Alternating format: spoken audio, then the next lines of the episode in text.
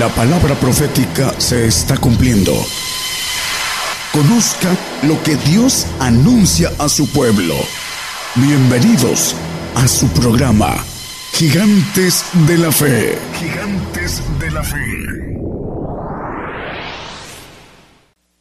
Un saludo para los presentes y para todos los que nos escuchan a través de las radios y ahora uh, hay una televisora, creo que hermano Israel está conectado al aire aquí en Cancún, eh, el lugar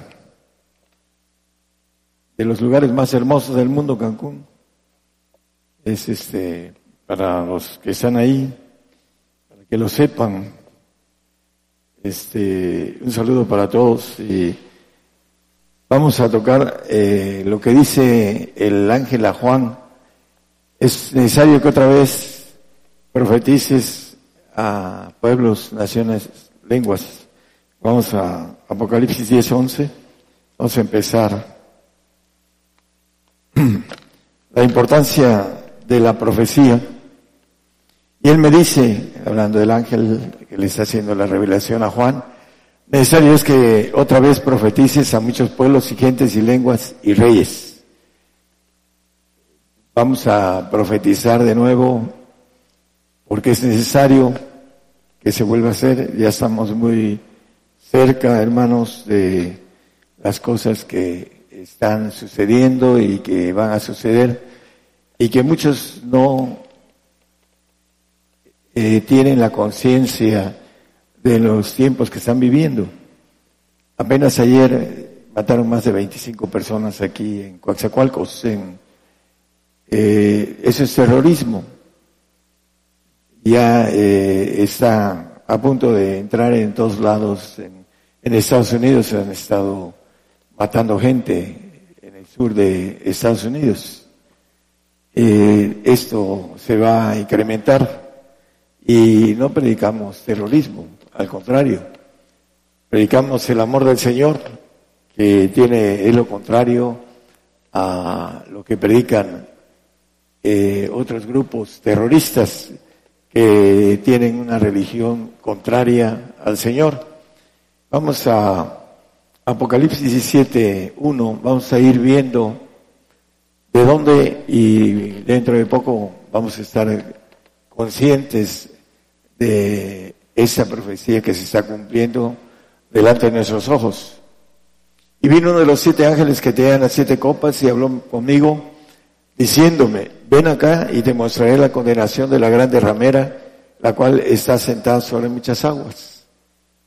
Esa ramera, que le llama Apocalipsis a Babilonia, misterio, ahí lo vuelve a decir en el 17, 5 y 6, dice, en su frente un nombre escrito, misterio, Babilonia la grande, la madre de las fornicaciones, de las abominaciones de la tierra y maneja el 6. Dice, y vi la mujer, la que ve en el, en el versículo 3, dice que el Espíritu lo llevó al desierto a Juan y ve una mujer. Esa mujer, dice, vi la mujer embriagada de la sangre de los santos y de la sangre de los mártires de Jesús y cuando la vi quedé maravillado de grande admiración. Dice que está sentada sobre muchas aguas en el versículo 1 que leímos en el versículo 17, 15, nos dice que esas aguas, dice, él me dice, las aguas que has visto donde la ramera se sienta, son pueblos y muchedumbres y naciones y lenguas. Eh, vamos a ver la unión de muchos pueblos en contra de lo que es primero el pueblo cristiano y después el pueblo de Israel, que tiene que ver con el ángel caído que odia a los cristianos y al pueblo de Israel. En el 3, esta mujer está sentada sobre una bestia bermeja, que tiene que ver con el anticristo. Eh, nada más como referencia. Vamos a, ver eh, con relación a, al misterio de Babilonia, en Zacarías 5.7, nos habla, ya ustedes conocen mucho de esto, pero vamos a, a, decirlo a las personas que nos escuchan por primera vez o que no han escuchado este tema y esta profecía. He aquí traía un talento de plomo y una mujer estaba asentada en medio de aquel Eh, esa mujer, dice en el versículo más adelante, en el 9, perdón, en el 5, vamos a, ver eh, Zacarías, un poquito más adelante del, es el 9, ¿no? Bueno, aquí dice que dos mujeres que salían, habla de Sara y Agar, que son la alegoría de los dos pactos, dice el apóstol Pablo escribiendo a los Gálatas en el 4.24, no lo ponga hermano. Esas son las dos mujeres que llevan el efa entre la tierra y los cielos. Pero el 10, el 5.10, le dice al ángel que hablaba conmigo, ¿a dónde llevan el Efa? Y en, el 11 dice que lo llevan a la tierra del Sinar. Dice, y él me respondió para que les edificada casa en tierra del Sinar y será sentada y puesta allá sobre su asiento. La casa del Sinar, en el Génesis 9.2, nos dice que no es el eh, Génesis 11, 1 y 2, perdón, no es 9, 11 Dios, por favor. Dice, era entonces toda la tierra, eh, toda la tierra de una lengua y unas mismas palabras. Y aconteció que como se partieron de oriente, hallaron una vega en la tierra de Sinar y asentaron allí, donde esa mujer, la maldad, fue llevada a esa tierra. Y dice que ahí Dios en el 3, 3, eh, y dijeron los unos a los otros, vaya, hagamos ladrillo y cosámoslos con fuego. Y fue les dado el ladrillo en lugar de piedra y el betún en lugar de mezcla. Y en el 4, por favor, ah, empiezan a edificar una ciudad y una torre que dice cuya cúspide llegue al cielo y hagamos un nombre por si fuéramos esparcidos sobre la faz de toda la tierra. Y maneja que allí confundió Dios eh, a los hombres dándoles diferentes lenguas. Creo que es el 5, ¿verdad? ¿Ande? El 7. Dice, ahora pues descendamos y confundamos allí sus lenguas para que ninguno entienda el habla de su compañero. Bueno, ahí las personas que, que quieren leer en sus casas este pasaje fueron confundidos los hombres en ese lugar de la tierra de Sinar. En Babel, dicen en el 11.9, que es, por eso fue llamado el nombre de ella Babel. Babel quiere decir, o Babilonia, confusión. Allí confundió Dios el lenguaje de los hombres, porque era uno solo. Dice, y desde allí los esparció sobre la faz de toda la tierra. Allí está encerrada la maldad, dice Zacarías, fue llevada a la tierra del Sinar.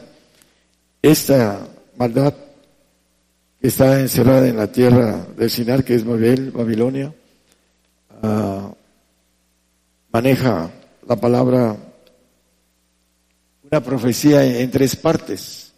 En Jeremías 50, 41 y 42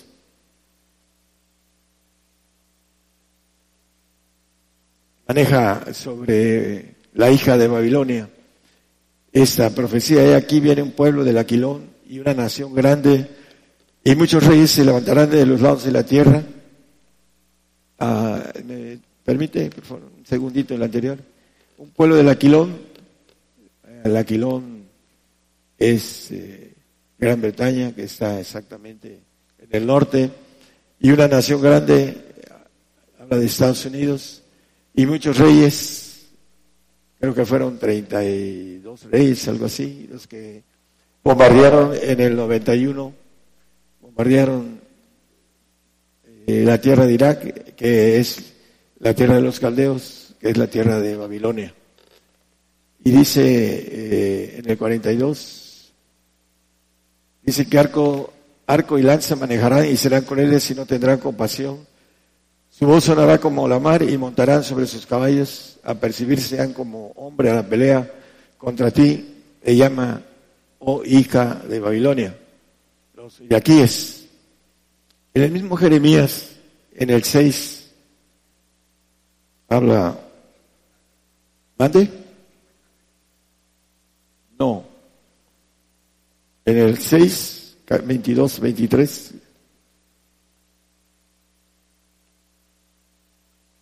Así ha dicho Jehová. He aquí viene un pueblo de la tierra del Aquilón. Fíjense cómo esa semejanza y gente grande se levantará de los cantones de la tierra, el 23, por favor. Arco y escudo arrebatarán crueles son que no tendrán misericordia. Sonará la voz de ellos como la mar y montaráse a caballo como hombres dispuestos para la guerra contra ti, oh hija de Sión. La otra que decía, hija de Babilonia. Dice que Dios puso semejanzas y aumentó la profecía por sus profetas. Por eso la profecía no es traída por voluntad humana, porque aquí está hablando eh, del tiempo del rey Nabucodonosor contra el pueblo judío. Es historia. Fue conquistado, ya conocemos que se comieron sus mujeres a sus niños por el cerco que puso Nabucodonosor a Jerusalén, cumpliéndose lo que le dijo el Señor en el Deuteronomio 28 en adelante, con relación a que se iban a, a coser a sus hijos. Fue cumplida la profecía hecha por Moisés a través de los escritos de él. Hay muchas semejanzas eh, Daniel, nada más así rápido, Daniel 8.8 nos maneja acerca del cuerno, el macho cabrío. Dice que estando en su mayor fuerza aquel gran cuerno fue quebrado y en su lugar sucedieron otros cuatro maravillosos de los cuatro vientos del cielo. Grecia se quebró en cuatro partes con la muerte de Alejandro el Magno. Ese cuerno fue quebrado y cuando murió Alejandro el Magno, el Grecia se quebró en cuatro partes, en cuatro generales que se dividieron el, reino conquistado. Daniel 8, y Daniel 8, vamos a hablar de Daniel 8:20. Dice el mismo Aquel carnero que viste que tenía cuernos son los reyes de Media y Persa. Ah, Irán eh, y Rusia. Ahora dicen que los persas son los iraníes.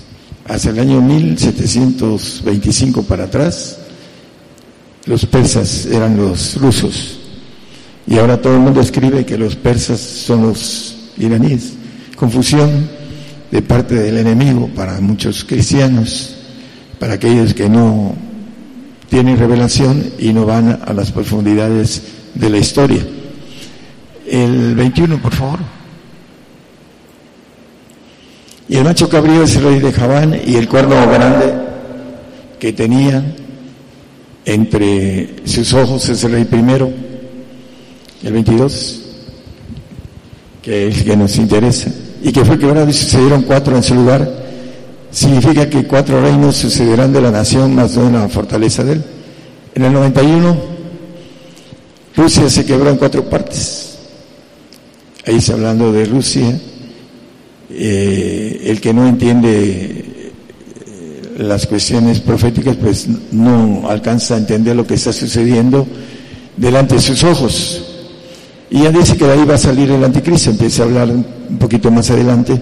Ya, dejo hermano, no voy a hablar de eso, pero las semejanzas Lo dice eh, Oseas 12.7.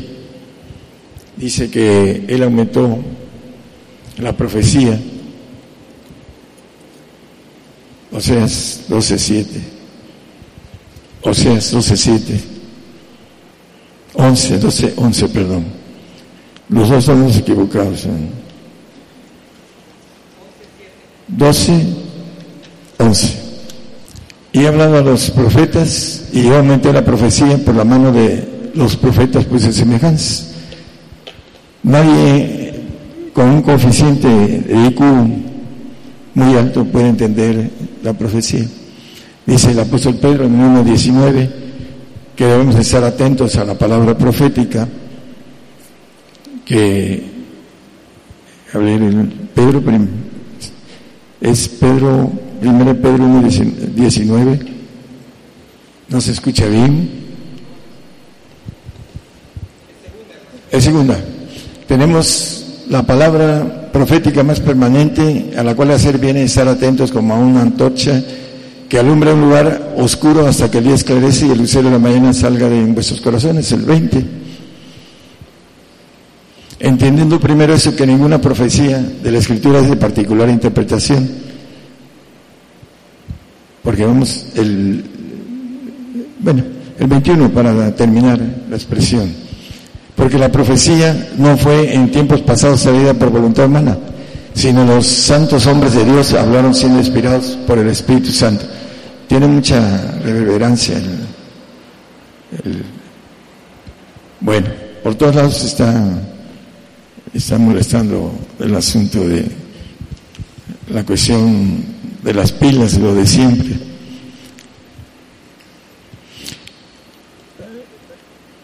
Esta profecía de que estamos hablando de la tierra del Sinar, dice Abacú en el eh, maneja Abacú el 1.6.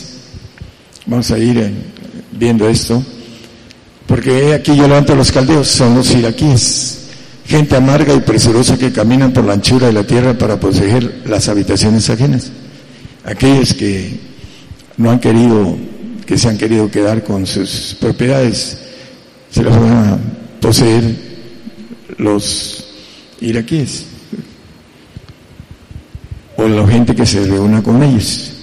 Dice que es presurosa y que es amarga. El 7, bueno, espantosa y terrible, como ve Daniel en el 7.7, la bestia espantosa y terrible de, de Tito, el que destruyó Israel durante casi dos mil años. Eh, no lo pongan, hermano, simplemente vuelve como semejanza es y terribles. Y en el 8, Abacú 1.8, serán sus cabellos más ligeros que tigres, más ligeros que tigres, los tigres son muy ligeros. Y dice, más agudos que lobos de tarde, y sus jinetes se multiplicarán, vendrán de lejos sus caballeros, y volarán como águilas que se apresuran a la comida. Aquí hay otra palabra de apresurar ligeros, dice gente amarga y presurosa. Vamos a ver esto en algo que es muy rápido. Para aquellos que ah, tienen mucho tiempo esperando y ya se han desesperado y ya tiraron la toalla porque están eh, ya faltos de fe, porque no quieren terminar esa esa carrera porque ya empiezan a dudar. Ahora, dentro de muy poquito, se van a arrepentir de haber eh, frenado su carrera. Dice el 9, dice que toda ella vendrá a, la presa delante de sus caras viento solano y juntará cautivos como arena.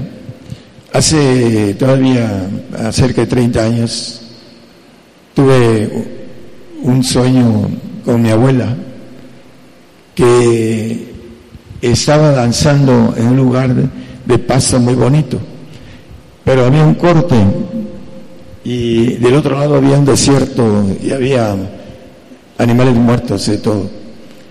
Y un tío le preguntaba, mamá, decía, ¿qué haces ahí? Dice, estoy esperando el viento solano que está cercano. Eso le dijo. Y me fui a la Biblia a leer todo el viento solano y supe que era lo que dice eh, tormenta del desierto, quiere decir viento solano. Y eso le llamaron cuando fueron contra eh, Irak, 32 naciones, que se cumple en nuestros ojos en el 91. Igual que se cumple en el 91 el desmantelamiento de la URSS en cuatro partes. Y ahí está en la Biblia. Y se están cumpliendo las cosas delante de nosotros sin que el cristiano se dé cuenta. Hay algo importante para el creyente. Hay muchos, dicen el primera de Juan 4.1, hay muchos falsos profetas. ¿De dónde son salidos los falsos profetas? Del mundo. Dice, ahí al final dice, no creéis a todo espíritu, sino probad los espíritus si son de Dios, porque muchos falsos profetas son salidos del mundo. En el 2.15 de Juan, ahí mismo en primera, nos maneja algo interesante. No améis al mundo ni las cosas que están en el mundo. Si alguno ama al mundo, el amor del Padre no es en él. Los falsos profetas que salen del mundo no tienen al Padre, no conocen al Padre, no tienen la verdad, porque así lo dice la palabra. En el 3.1 ahí mismo, el primero de Juan dice, mirad cuán amor nos ha dado el Padre, que seamos llamados hijos de Dios. Por eso el mundo no nos conoce, porque no le conoce a Él. Y en el 4.5 4, 4 y 4, 5, por favor. Vosotros sois de Dios y los habéis vencido, porque el que está en vosotros es mayor que el que está en el mundo. Y ya dice 4, 5, ellos son del mundo, por eso hablan del mundo y el mundo los oye.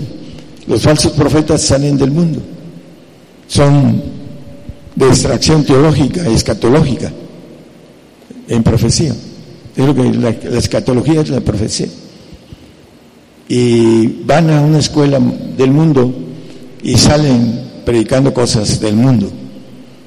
Por eso el mundo los oye, porque predican cosas halagueñas. Eh, Isaías nos dice, ese texto lo traigo, es Isaías 28, creo. Permítanme un segundito. Enseguida se los doy. Maneja lo que quiere el, en ese tiempo el pueblo de Israel quería escuchar. El 20, permítame un segundito aquí, ya sé.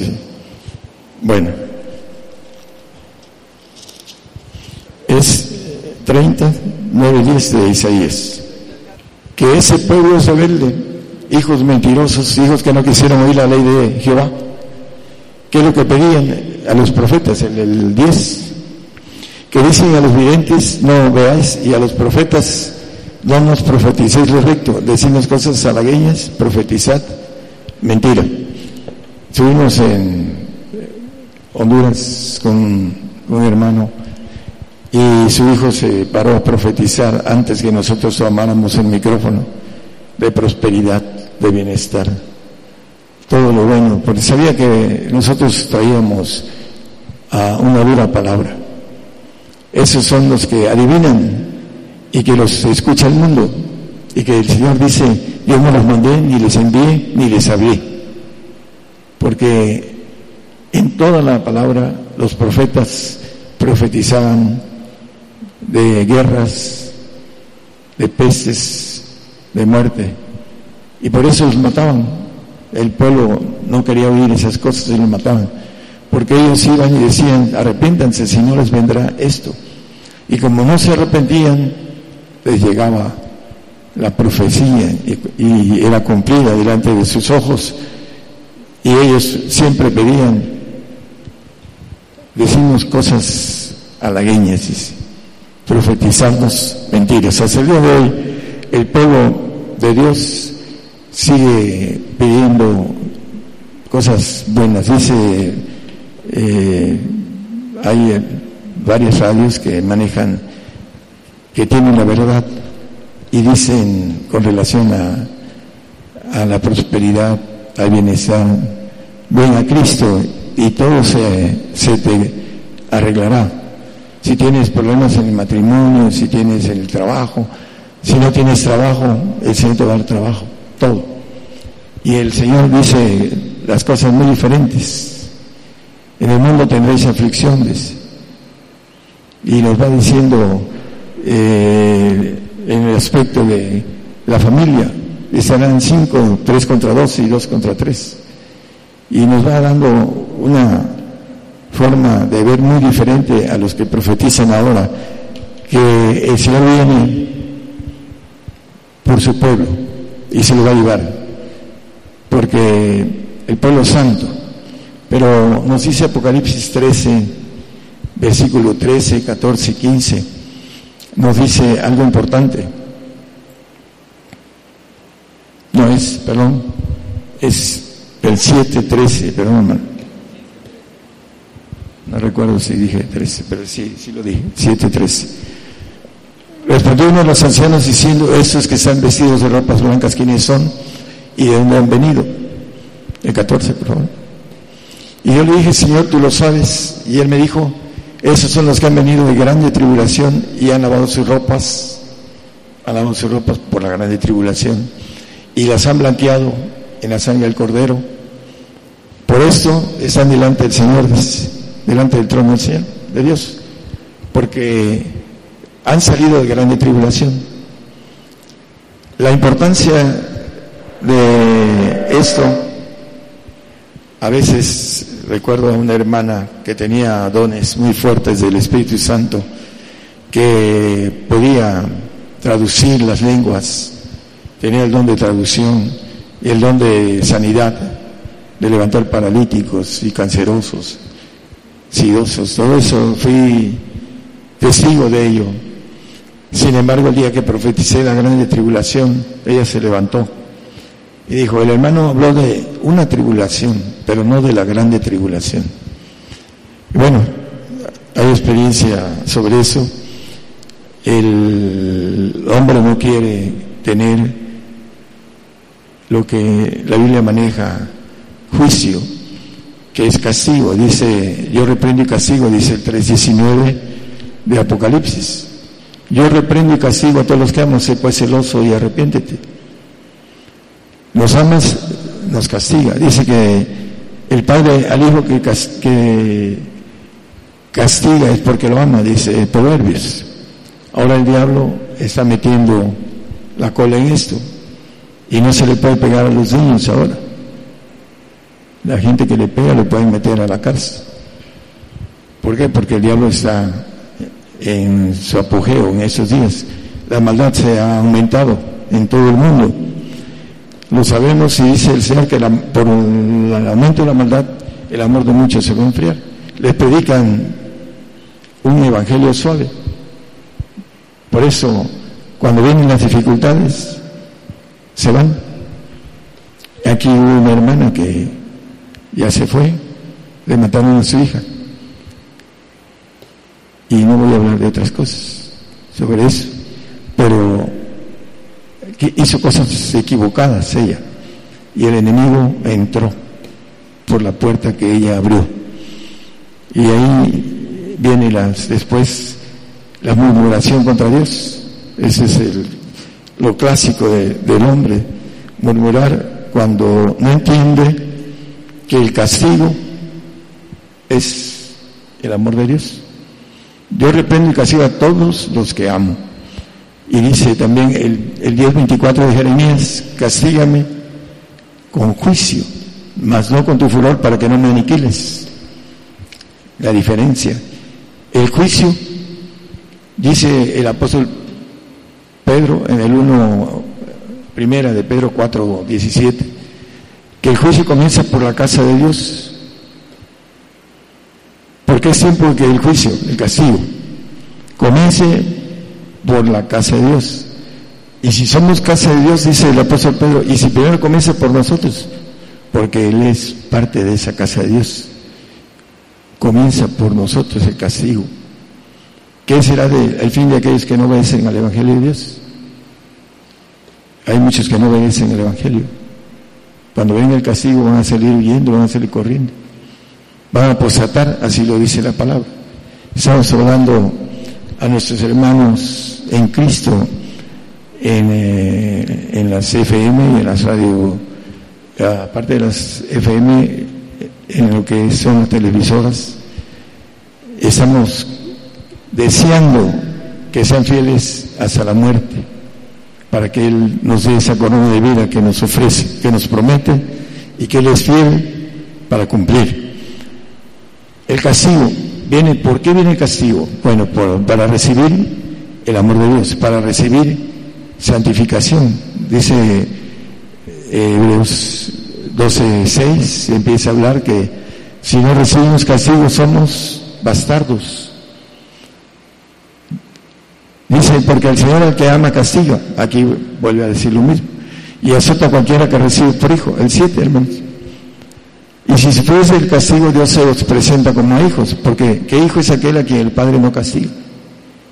En aquel tiempo, el nuestros padres nos castigaban. El 8, por favor. Mas si estáis fuera del castigo, no hay amor. Esa es la expresión, la lógica, la premisa, el resultado de las premisas, de cual todos han sido hechos participantes, luego sois bastardos y no hijos. El 10, por favor. Y aquellos, a la verdad, por pocos días nos castigaban nuestros padres, como a ellos les parecía. Mas este, nuestro Padre de los cielos para lo que nos es provechoso, para que recibamos su santificación, el amor y la santificación, el castigo.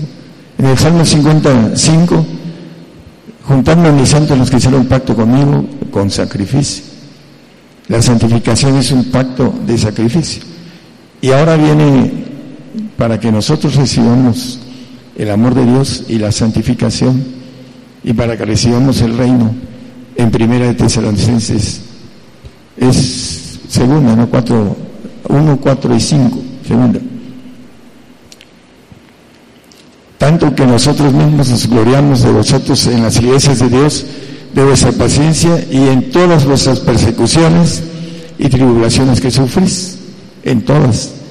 Y el seis, el cinco, perdón, una demostración del justo juicio de Dios, lo que dice que leímos que el juicio comienza por la casa de Dios, para que seamos tenidos por dignos del reino, para ir al tercer cielo, dignos para ir al tercer cielo. Sin santidad nadie verá al Señor. Lo dice Hebreos 12, 14. Seguir la paz con todos y la santidad sin la cual nadie será, nadie verá al Señor. Entonces tenemos que hacer un pacto de sacrificio juntarme a mis santos los que hicieron pacto conmigo con sacrificio, ven el, sacrificio de cada uno de nosotros y de nuestros hijos. Y muchos no van a entender que para entrar al milenio a gobernar con el Señor tenemos que tener el pacto de santidad. Y muchos van a prosatar porque le han predicado un bienestar, le han predicado que el Señor nos va a llevar antes de que venga la grande tribulación. Y la grande tribulación ya está en nuestros días, ya empezó. Del otro lado del charco están matando muchos cristianos. Y aquí muy pocos, pero van a venir y van a barrernos. Todos los que creemos en este pacto de perfección y de santidad para estar con Él en el reino, sabemos que el juicio comienza por nosotros, el castigo. Dice Lamentaciones 5.7, ¿por qué llevamos el castigo? Por nuestro ADN.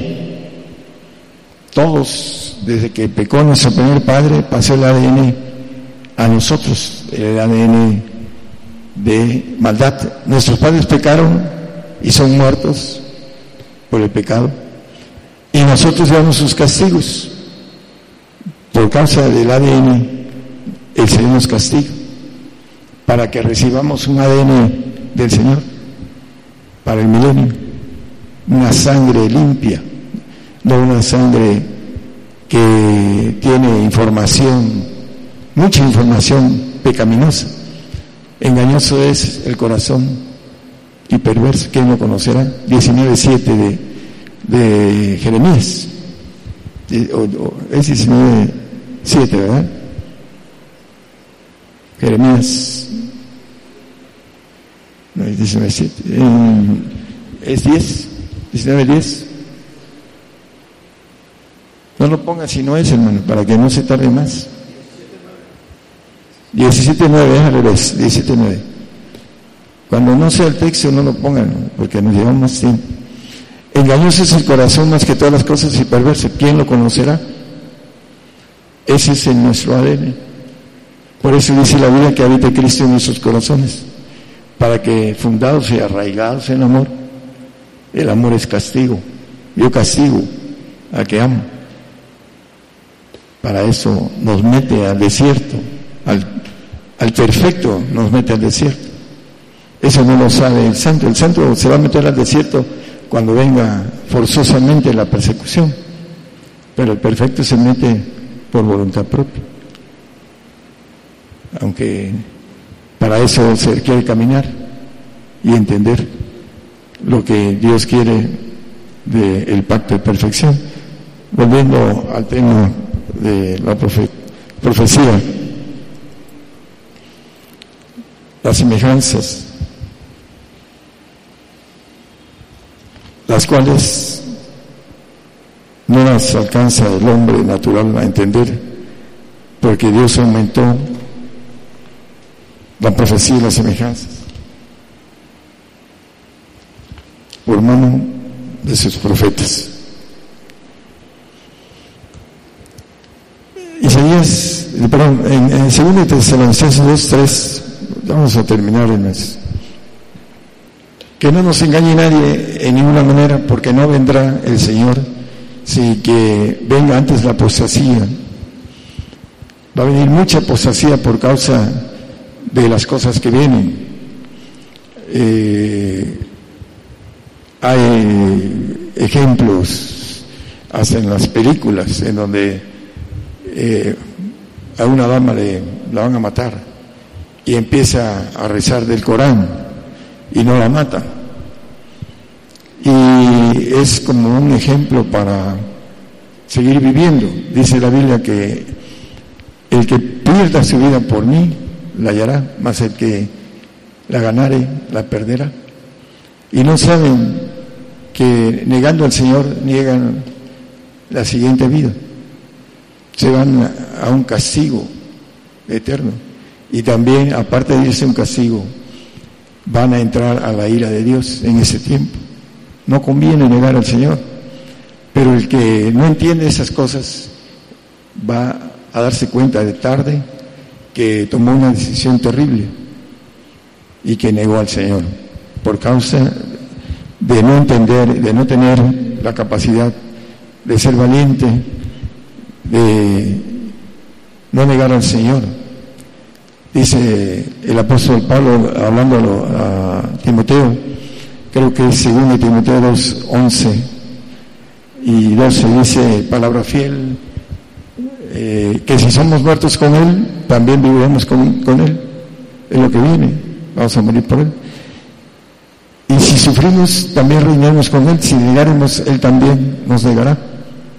Es muy simple. Va a venir el tiempo, como le dijo Jeremías, camino de vida o camino de muerte.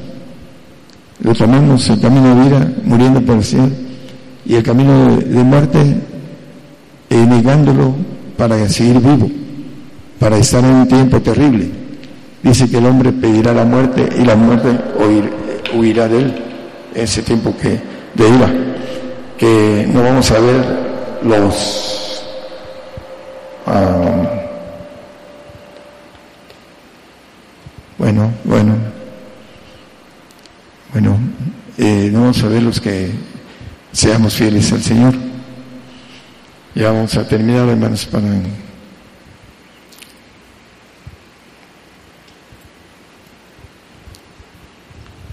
Isaías 43, 4 y el Salmo 2, 6. Con eso terminamos. Dice, porque mis ojos fuiste de grande estima. ¿Cómo nos estima el Señor?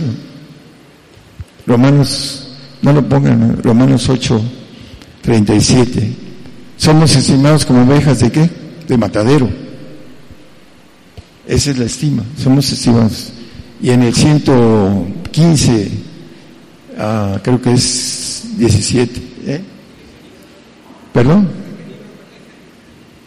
Ah, ah, sobre los santos, habla de la estima de la muerte de los santos. Salmo, que si no lo busca aquí rapidito. Es 115, 116, 15, gracias. Estimado es en los ojos de Jehová la muerte de sus santos. La estima del Señor es nuestra muerte. Si quiere poner el 8.37 de Romanos, la estima, somos estimados como ovejas de matadero. Es 8.36, gracias. Como ha escrito, por causa de ti somos muertos todo el tiempo, somos estimados, somos estimados como ovejas de matadero la estima de Dios. ¿Y qué dice el 43.4? Porque a mis ojos fuiste de grande estima, y yo también daré pues hombres por ti y naciones por tu alma. Es la estima. Pero a cambio de ser fieles hasta la muerte. ¿Qué es lo que tenemos más valioso? Nuestra vida.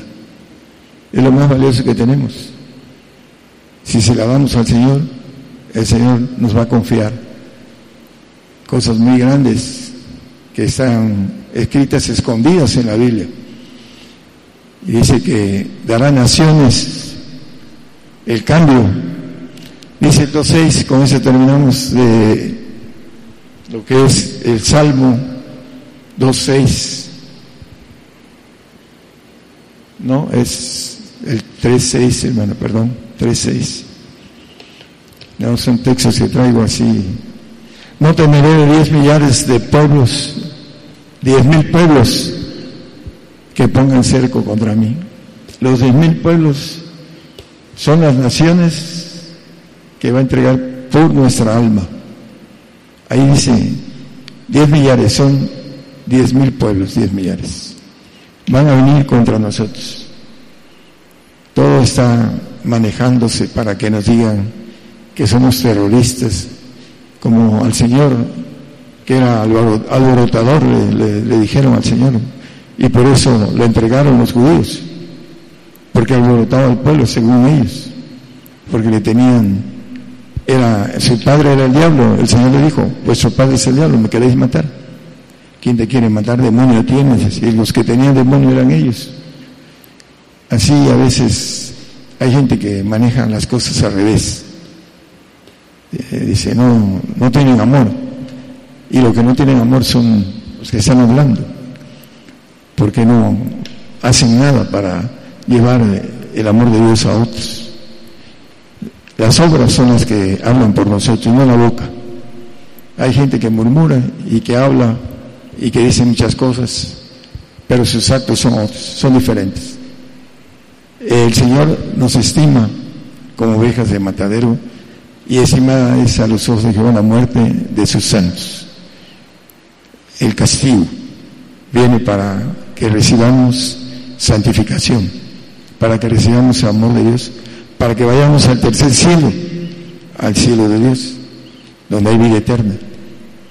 No, si negamos, nos vamos a un lago de fuego, es un cerezo eterno, terrible. Por eso es importante que nosotros entendamos, estamos hablando a miles de personas, queremos que esas miles de personas no lleguen al Señor, que sean fieles hasta la muerte. Dirá como Pedro, ¿a quién iremos, Señor? Si solo Él tiene palabras de vida eterna, Señor. Cualquier otro que vaya por otro lado, se va a arrepentir terriblemente. No queremos que tome decisiones terribles. Queremos que sea fiel al Señor y la prédica es que la profecía se está cumpliendo delante de nuestros ojos y viene la conquista islámica en todo el globo. Ellos ya lo saben, ahorita me dieron, el hermano me dio creo que como 11 noticias de los islámicos, algo así, un montón. Ya saben que se viene la hora de la verdad, dice. Que sí, es cierto, viene la hora de la verdad. La verdad es que van a conquistar. Aquí está escrito. El mundo. Y los cristianos no entramos en esos planes. El diablo, que es el príncipe de ese mundo, va a imponer el eh, gobierno que él tiene, que él quiere, que él da. Y va a ser terrible esos tiempos para aquel que se quede, que niegue y que se quede a seguir viviendo en un tiempo que dice la Biblia terrible, terrible. Van a pedir la muerte y no van a, morir, porque dice que la muerte huirá de ellos. Van a ser atormentados. Aquellos que niegan al Señor va a ser terrible para ellos. Queremos, hermanos, los que nos escuchan, que sean fieles al Señor, sean valientes y que nos veamos con el Señor, con los premios que el Señor tiene, que son muchos. Vamos a estar brincando y dice que nuestra boca se va a llenar de risa cuando estemos delante de. Para siempre. Nadie quitará de nosotros vuestro gozo, dice el Señor. Pero antes vamos a atravesar el padecimiento. La premisa de el Señor nos quiere fieles en lo difícil. Si somos fieles en lo difícil, vamos, el Señor nos va a dar la confianza de gobernar su casa. Que el Señor nos bendiga a todos.